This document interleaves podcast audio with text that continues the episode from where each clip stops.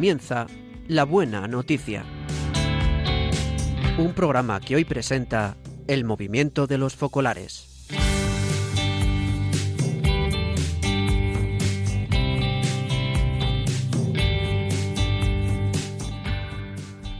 Buenos días. Una vez más estamos con ustedes para comentar y meditar juntos la lectura de mañana, primer domingo de Adviento. En este tiempo se recuerda la primera venida del Hijo de Dios a los hombres y se espera, a su vez, su segunda venida al final de los tiempos. En el desarrollo de este programa contaremos hoy con Santos García. Buenos días, Santos. Hola, buenos días a todos. Pues sí, empezamos ya un nuevo año litúrgico. Durante el curso del año, la Iglesia conmemora todo el misterio de Cristo, desde la encarnación hasta el día de Pentecostés y la espera de la venida del Señor.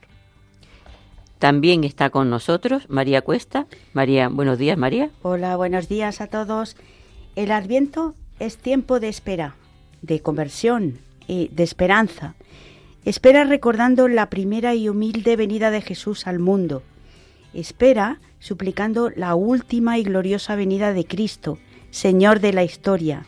Conversión, a la cual nos invita con frecuencia la liturgia de este tiempo. Saludamos también especialmente y agradecemos a quienes hoy nos van a donar sus testimonios. Saludamos también al técnico de Radio María, José García, que nos ayuda desde el control de sonido. Yo soy María José Borrego. En este primer domingo se nos llama a reflexionar sobre la necesidad que tenemos de que Dios nos salve y a pedirle que venga y nos llene de su gracia.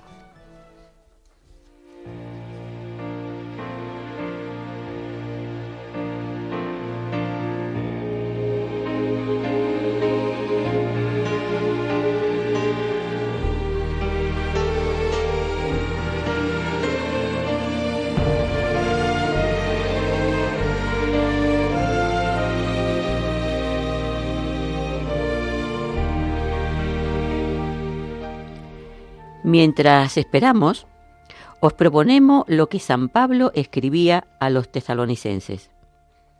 Cuando aún vivían muchos de los contemporáneos de Jesús, que lo habían visto y oído.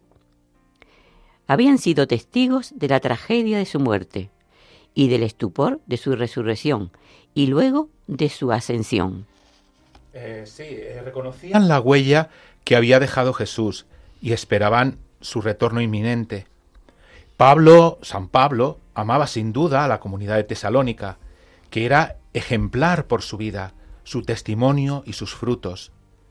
Y les escribe esta carta y les suplica que se la lean a todos, para seguir siendo imitadores nuestros y del Señor, y anota en ella unas recomendaciones que se resumen en esta frase. Estad siempre alegres, orad constantemente en todo, dad gracias. Esto es lo que Dios quiere de nosotros en Cristo Jesús. El hilo conductor de estas exhortaciones no se refiere sólo a qué espera Dios de nosotros, sino también al cómo, es decir, sin interrupción, siempre, constantemente. Ahora bien, nos podemos preguntar, ¿se puede mandar? ¿Se puede ordenar a alguien que sea alegre?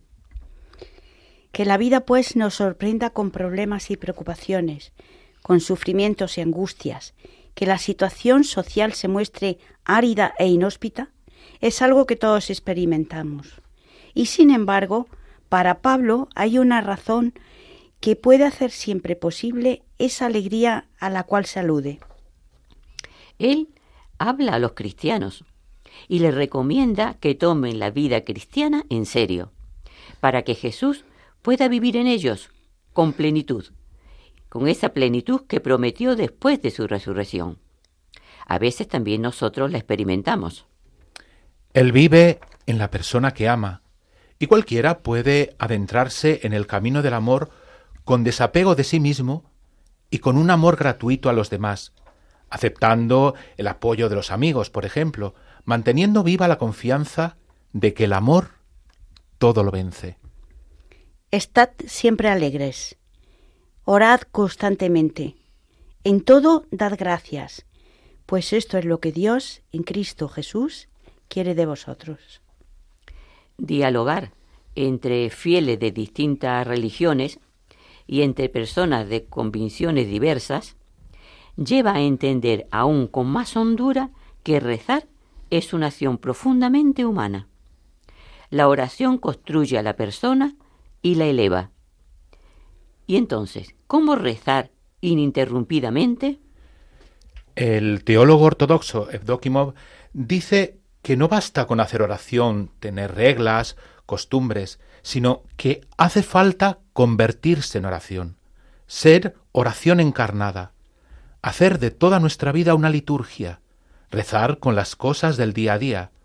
Y Kiara Lubick subraya que podemos amar a Dios como hijos, con el corazón lleno por el Espíritu Santo de amor y de confianza en nuestro Padre. Una confianza que nos lleva a hablar frecuentemente con Dios, con Jesús, a contarle nuestras cosas, nuestros propósitos y nuestros proyectos. Y también hay un modo de rezar que siempre es accesible para todos. Pararse ante cada acción y centrar bien la intención con un por ti, por ti Jesús. Es una práctica sencilla que transforma desde dentro nuestras actividades y nuestra vida entera en una oración constante. Estad siempre alegres. Orad constantemente. En todo dad gracias, pues esto es lo que Dios, en Cristo Jesús, quiere de vosotros. Ante cualquier cosa, dar gracias. Es la actitud que brota libre y sincera del amor agradecido por aquel que silenciosamente sostiene y acompaña a los individuos, a los pueblos, la historia y el cosmos con gratitud a los demás que caminan con nosotros, que nos hacen conscientes de que no somos autosuficientes. Alegrarnos, orar y dar gracias. Tres acciones que nos acercan a ser como Dios nos ve y nos quiere y, y que enriquece en nuestra relación con Él, con la confianza de que el Dios de la paz os santifique plenamente. Así nos prepararemos a vivir más profundamente la alegría de la Navidad, para hacer un mundo mejor, para convertirnos en tejedores de paz dentro de nosotros, en casa, en los lugares de trabajo, en medio de las plazas. Hoy no hay nada más necesario y urgente que esto.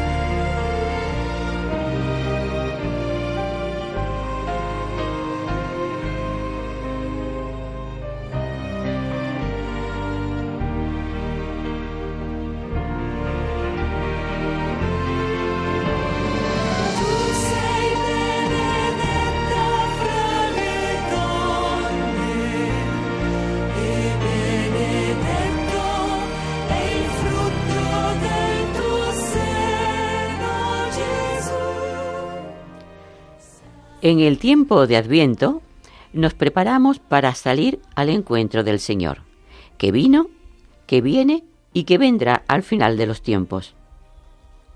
San Pablo nos recuerda que forma parte del ser cristiano el vivir aguardando la manifestación de nuestro Señor Jesucristo.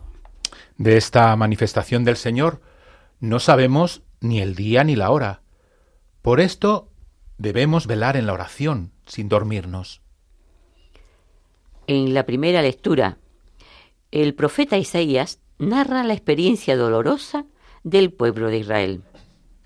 Dios parecía haberse haber dejado bajar a su, vagar a su pueblo fuera por los caminos. Pero en realidad esto era el resultado de la infidelidad del mismo pueblo de Israel.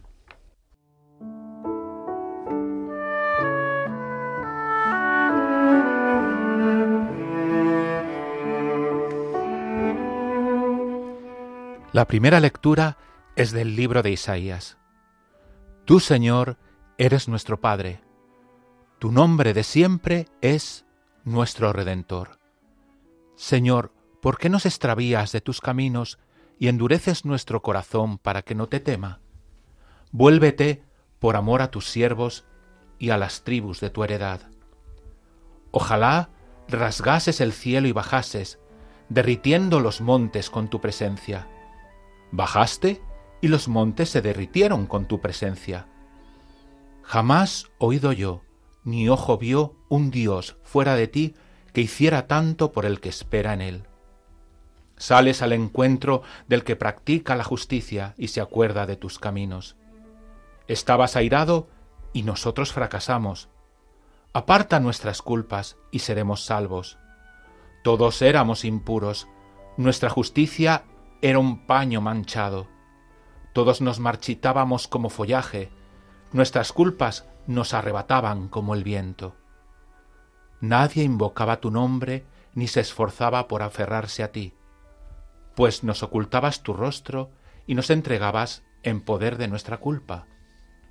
Y sin embargo, Señor, tú eres nuestro Padre, nosotros la arcilla y tú el alfarero, somos todos obra de tu mano. Isaías el profeta habla de Adviento. Nos hace reflexionar hoy con una premiante oración dirigida a Dios en nombre del pueblo. Reconoce las faltas de su gente y en cierto momento dice, nadie invocaba tu nombre, nadie salía del letargo para adherirse a ti, pues nos ocultabas tu rostro y nos entregabas al poder de nuestra culpa. También nosotros nos encontramos a menudo en esta situación de infidelidad a la llamada del Señor. Él nos, muestra el camino bueno, el camino de la fe, el camino del amor. Pero nosotros buscamos muchas veces la felicidad por otra parte. ¿Y cómo no quedar impresionados por esta descripción? Parece reflejar también ciertos panoramas del mundo posmoderno. Las ciudades, nuestras ciudades, donde la vida resulta anónima y horizontal, donde Dios parece ausente y el hombre es el único amo, como si fuera el artífice y director de todo. Construcciones, trabajo, economía, transportes, ciencias, técnica, todo parece depender solo del hombre. Y a veces, en este mundo que se presenta casi perfecto, suceden cosas desconcertantes en la naturaleza o en la sociedad, por la que pensamos que Dios se ha retirado, que por así decir nos ha abandonado a nosotros mismos. En realidad, el verdadero Señor del mundo no es el hombre, sino Dios. Como dirá luego el Evangelio. El tiempo de Adviento viene cada año a recordarnos esto, para que nuestra vida recupere su orientación correcta hacia el rostro de Dios. Y el rostro no sólo de un Señor, sino el de un Padre y el de un amigo. Con la Virgen María, que nos guía en el camino del Adviento, hagamos nuestras las palabras del profeta. Señor, Tú eres nuestro Padre, nosotros la arcilla y tú nuestro alfarero. Todos somos obra de tu mano.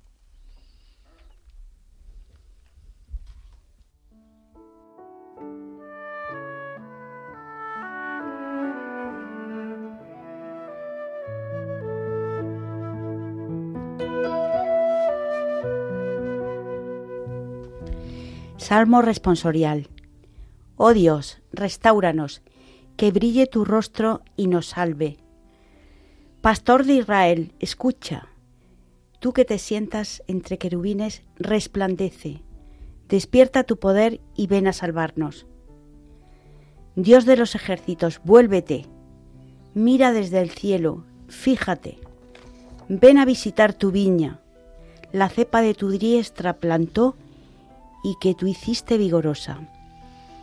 Que tu mano proteja a tu escogido, al hombre al que tú fortaleciste. No nos alejaremos de ti. Danos vida para que invoquemos tu nombre.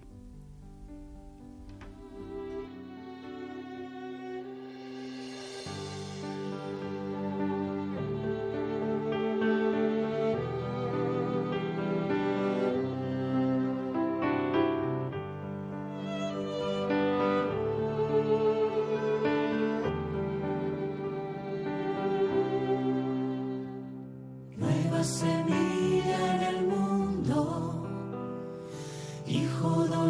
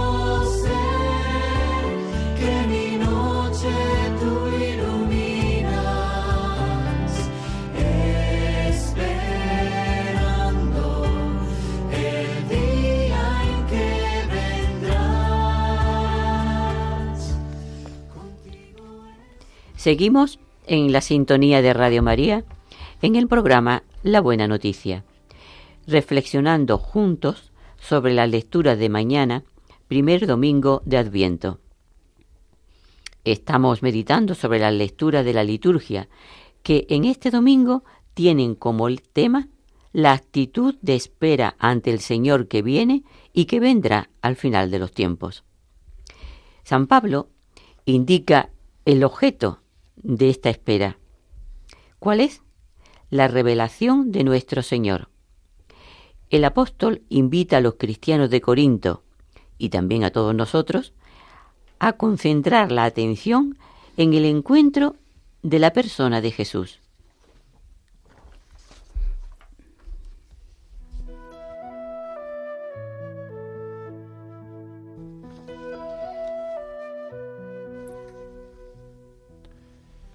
La segunda lectura es de la primera carta de, la, de San Pablo a los Corintios. Hermanos, la gracia y la paz de parte de Dios nuestro Padre y del Señor Jesucristo estén con todos vosotros. En mi acción de gracias a Dios os tengo siempre presentes por la gracia que Dios os ha dado en Cristo Jesús. Pues por Él habéis sido enriquecidos en todo, en el hablar y en el saber, porque en vosotros se ha probado el testimonio de Cristo. De hecho, no carecéis de ningún don, vosotros que aguardáis la manifestación de nuestro Señor Jesucristo. Él os mantendrá firmes hasta el final, para que no tengan de qué acusaros en el día de Jesucristo, Señor nuestro Dios.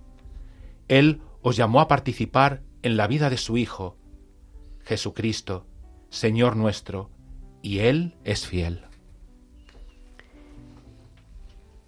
Para un cristiano, lo más importante es el encuentro continuo con el Señor, estar con el Señor. Y así, acostumbrados a estar con el Señor de la vida, nos preparamos al encuentro, a estar con el Señor en la eternidad.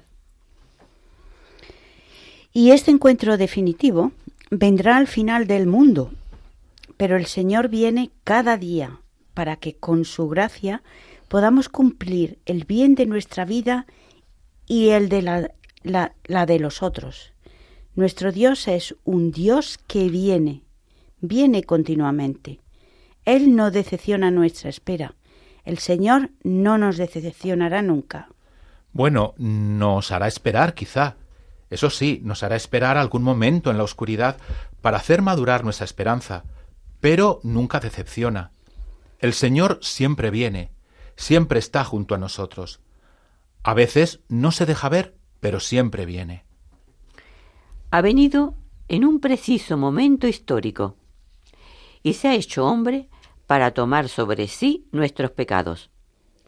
La festividad de la Navidad conmemora esta venida de Jesús en ese preciso momento histórico. Y vendrá al final de los tiempos como juez universal. Y viene cada día a visitar a su pueblo, a visitar a cada persona que lo acoge en distintos lugares, como por ejemplo en la palabra, en los sacramentos, en los hermanos y hermanas. Jesús, nos dice la Biblia, está a la puerta y llama. Cada día, cada día está a la puerta de nuestro corazón, llama. Tú sabes escuchar al Señor que llama, que ha venido hoy para visitarnos, que llama a nuestro corazón con una inquietud, con una idea, con una inspiración? Vino a Belén, vendrá al final del mundo, pero cada día viene a nosotros. Estad atentos. Mirad qué sentís en el corazón cuando el Señor os llama.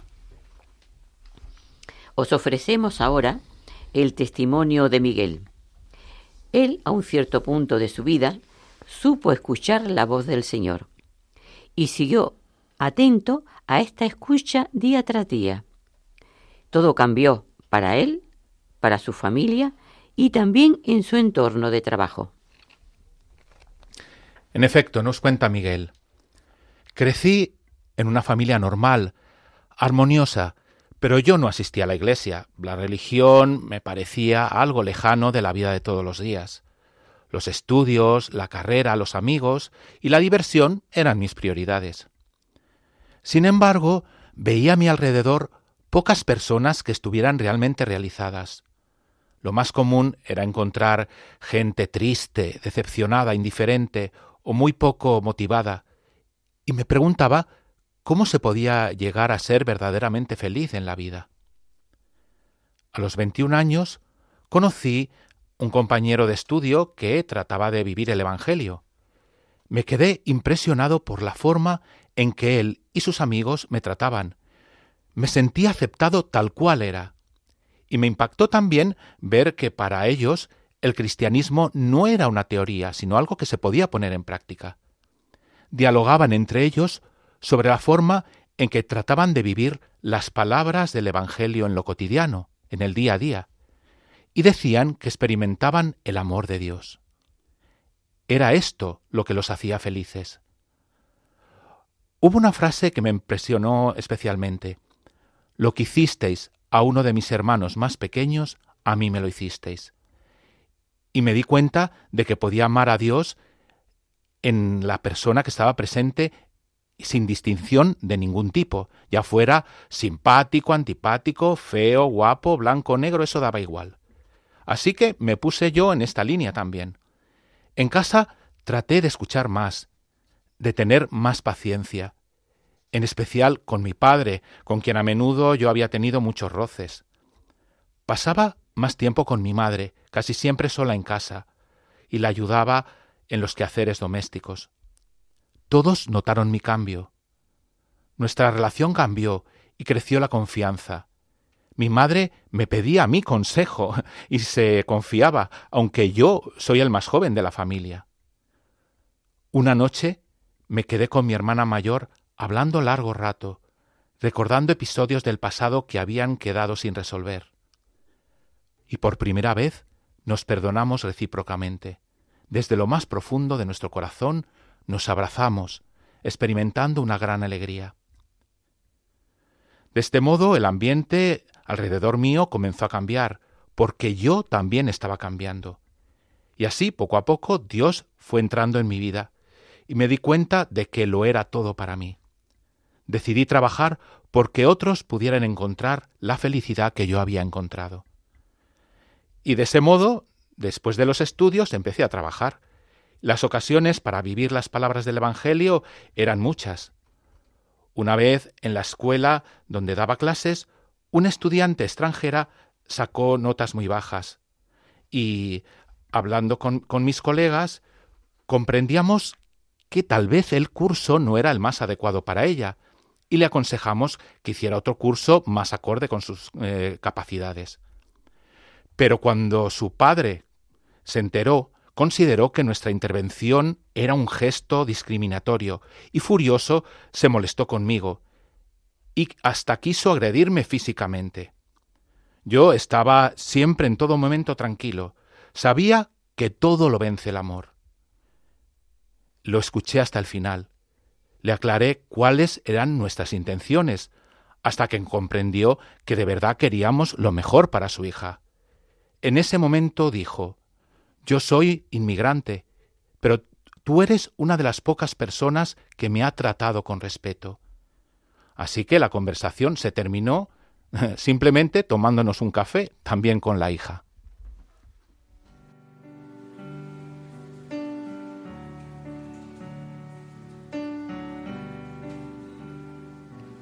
Una luz que cada día mis senderos iluminan tú.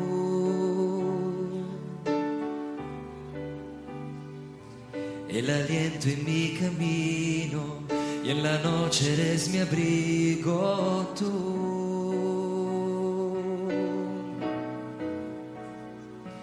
La esperanza en los temores, la caricia en los dolores, el amor de los amores. Tú, la voz de mis canciones, tú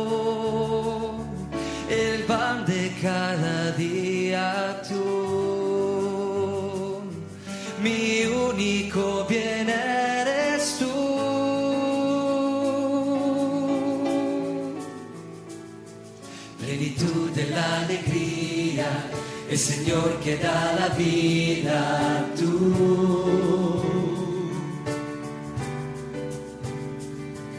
Una voz dentro del alma e susurra me da calma tú.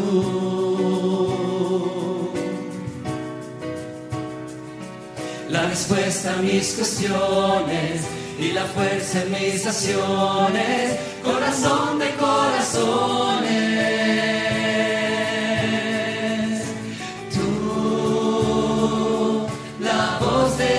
Canciones,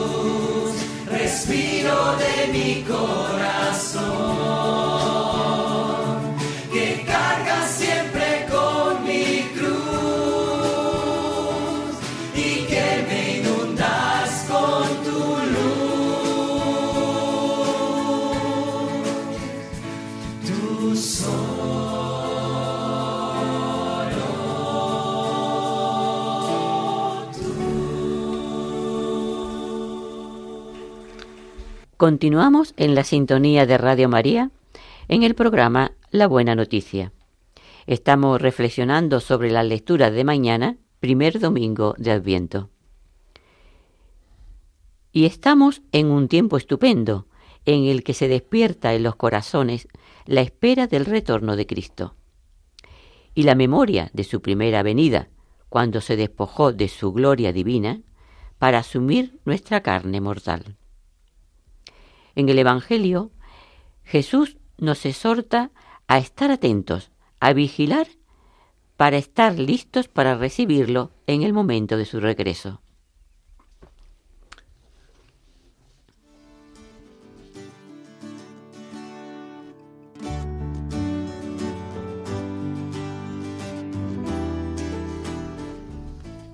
El Evangelio es de San Marcos. En aquel tiempo dijo Jesús a sus discípulos, Mirad, vigilad, pues no sabéis cuándo es el momento. Es igual que un hombre que se fue de viaje y dejó su casa, y dio a cada uno de sus criados su tarea, encargando al portero que velara.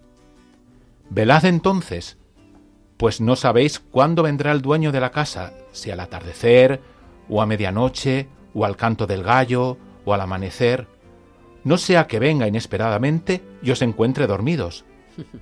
Lo que os digo a vosotros, lo digo a todos. Velad.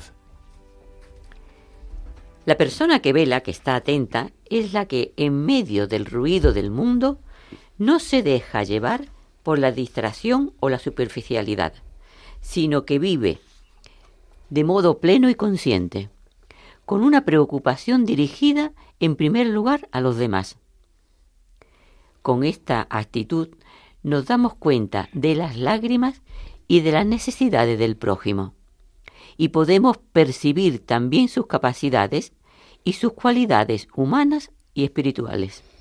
Y la persona mira después al mundo, tratando de contrarrestar la indiferencia y la crueldad que hay en él, y alegrándose de los tesoros de belleza que también existen y que deben ser custodiados.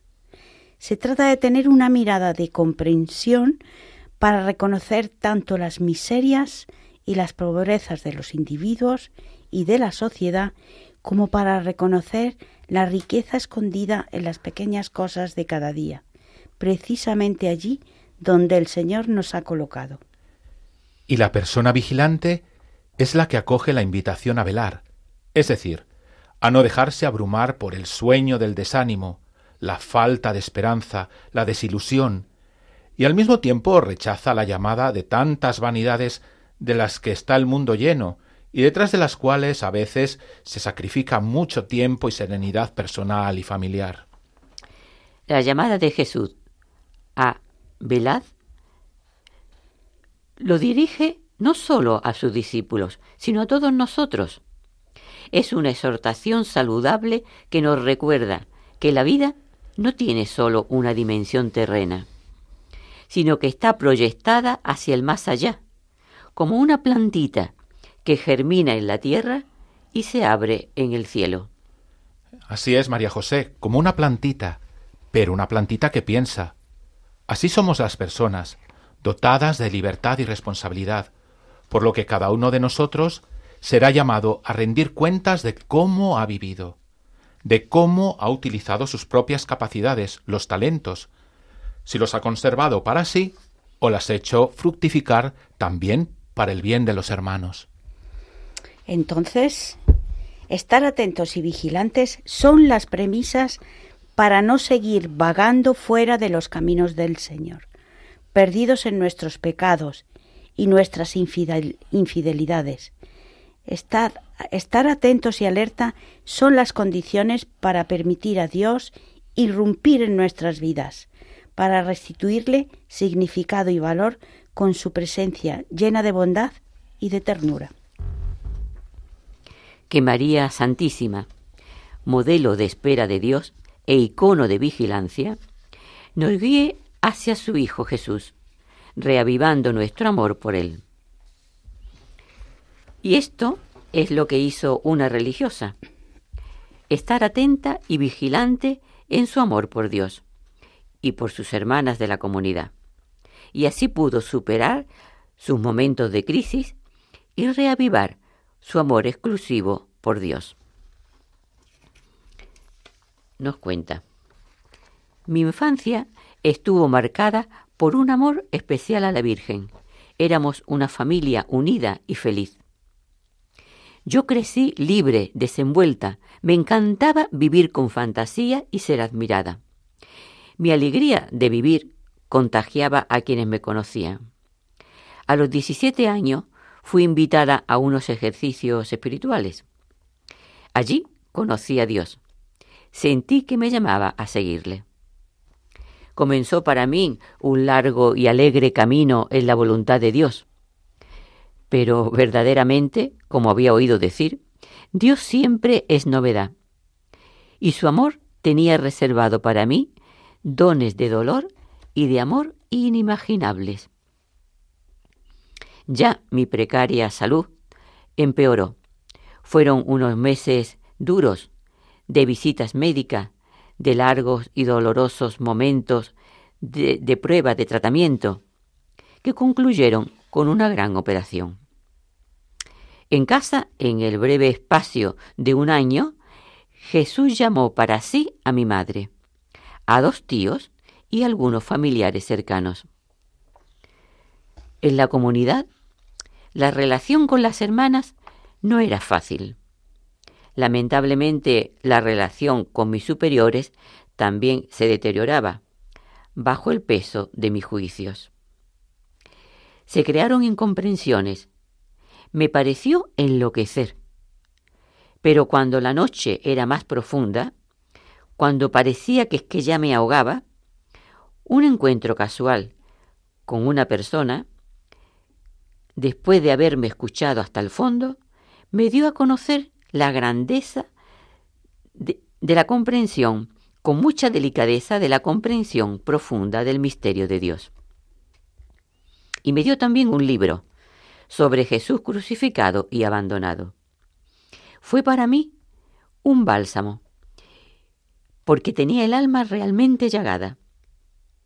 Aquel al que había desposado se revelaba, me revelaba su verdadero rostro y me invitaba a seguirle así, abandonado y crucificado. En ese momento se inició para mí una verdadera revolución y también una conversión en mi vida, que iba siendo guiada continuamente por la vivencia continua de la palabra de Dios. Había una persona con la que estaba enemistada desde hacía tiempo, y me parecía imposible perdonarla. Pero el Evangelio descubierto de esta forma tan luminosa era claro y decidido. Comprendí que no podía acercarme a la Eucaristía si no restablecía con ella una relación de plena caridad fraterna. Confieso que me costaba, me costaba mucho. Sin embargo, la palabra era inequívoca. Si por tanto, antes de presentar tu ofrenda en el altar, vete a reconciliarte con ella. Cuando la vi, fui a su encuentro, le sonreí y le di un beso sincero, y noté que Jesús dentro de mí hacía desaparecer el dolor e incluso el recuerdo de las injusticias sufridas. Fue como si se desmoronase una barrera en mi interior. Me volví a sentir libre. Las cosas se volvían más fáciles. Empezaba otro periodo para mí, caracterizado por una gran luz y muchos frutos espirituales gracias a este abrazo sincero de Jesús crucificado y abandonado. Una de las hermanas de nuestra pequeña comunidad se enfermó, arteriosclerosis. Era preciso atenderla continuamente, incluso en los servicios más humildes. A veces tengo que dejar la oración u otra cosa para estar con ella. Pero me doy cuenta de que este servicio continuo hace florecer en mi interior un amor de madre que antes no había experimentado, que contagia también a los demás. Y sin que yo tenga que decir una palabra, otra hermana empieza a estar más atenta a las necesidades de la enferma. Es más paciente, se ofrece espontáneamente a hacer cualquier cosa que sea necesaria. Vivir la palabra ha hecho nacer entre esta hermana y yo una relación nueva. El amor nos ha unido y como dijo Jesús, donde dos o más están reunidos en mi nombre, allí estoy yo en medio de ellos advertimos entre nosotras una alegría y el calor de su presencia continuamente. Con los superiores también las cosas han cambiado profundísimamente. Al comienzo del año hubo un malentendido entre la provincial y yo. Me sentí incomprendida. En aquel momento esta incomprensión me dolió muchísimo pero la palabra me iluminaba. Perdona setenta veces siete. Me comprometí en mi interior a hacer una venganza continua de amor. Y empecé a hacerlo, y se inició un bellísimo camino de unidad con ella.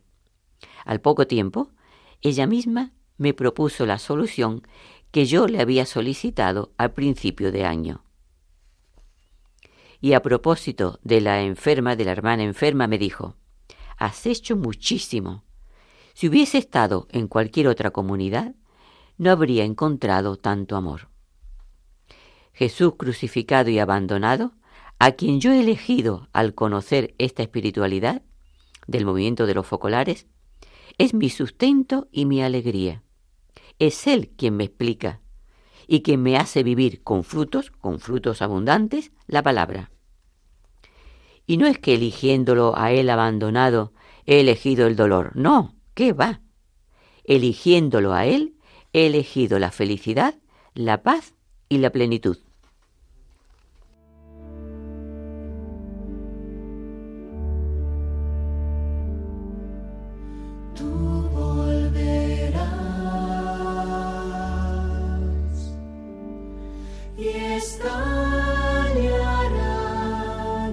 fiesta, un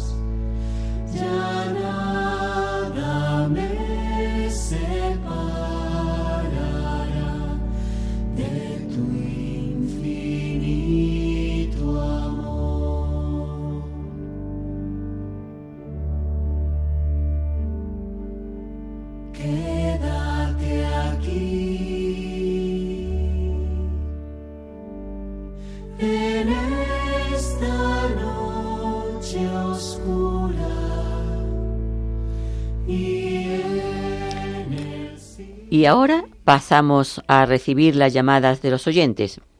Podéis llamar a este número 91 005 94 19. Repetimos el número 91 005 94 19. Nos podéis comentar algún eco, algo que os haya llamado la atención de lo que hemos hablado hoy, o también algún pequeño testimonio que tenga que ver con lo que hemos comentado.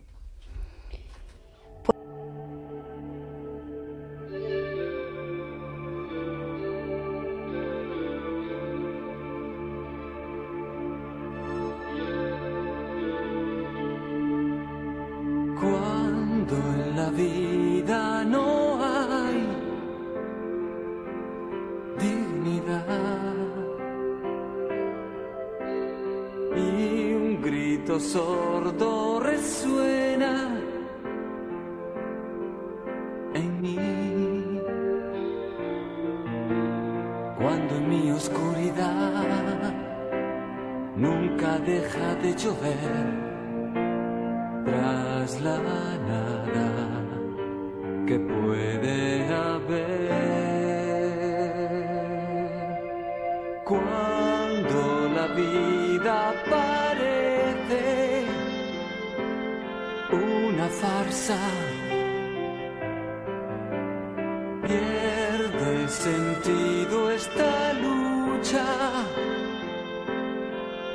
sin fin. en un puño el corazón, como una comedia falsa del fondo del pozo. No sé salir.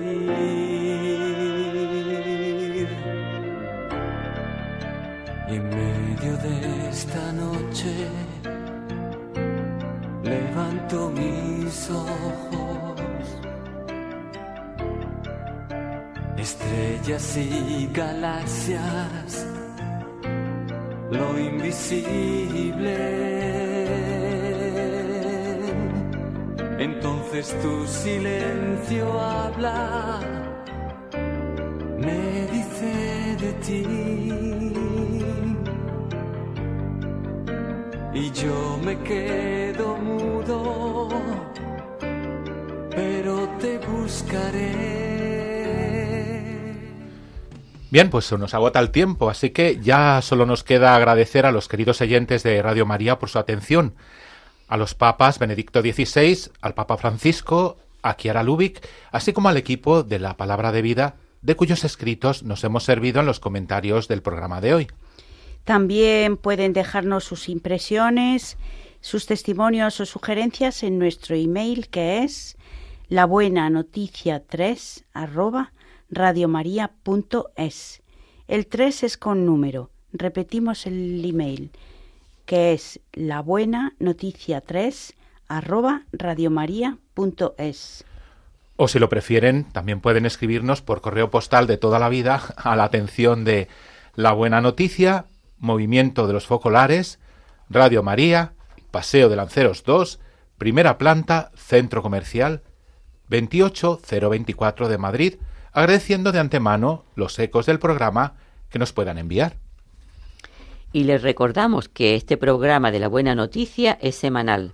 La próxima vez que estemos con ustedes realizando este programa, con movimiento de los focolares, será el 30 de diciembre, si Dios quiere, de doce y media a una y media.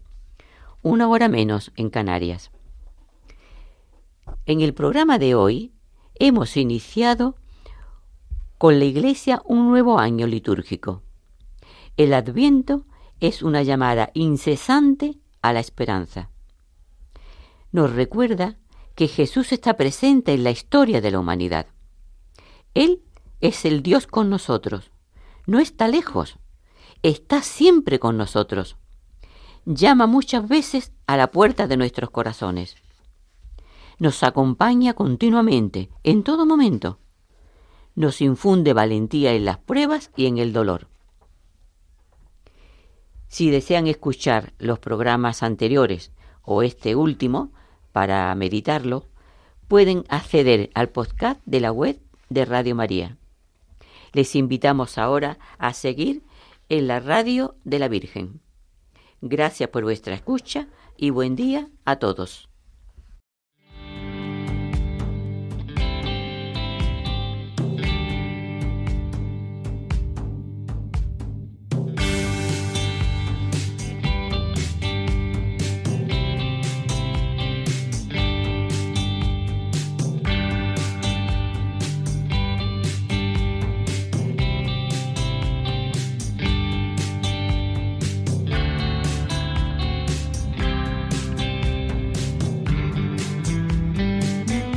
Termina La Buena Noticia. Un programa que hoy ha presentado el movimiento de los focolares.